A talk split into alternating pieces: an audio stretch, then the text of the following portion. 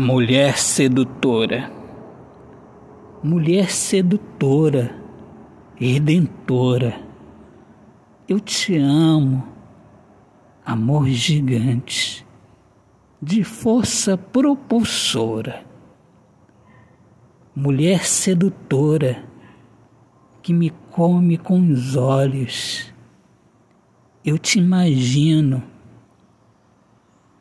te amando, eu imagino. Fico igual a menino, treinando com as mãos a minha coordenação motora. Autor, poeta Alexandre Soares de Lima. Minhas amigas amadas, amigos queridos, um excelente dia. Eu sou Alexandre Soares de Lima, poeta que fala sobre a importância de viver na luz do amor.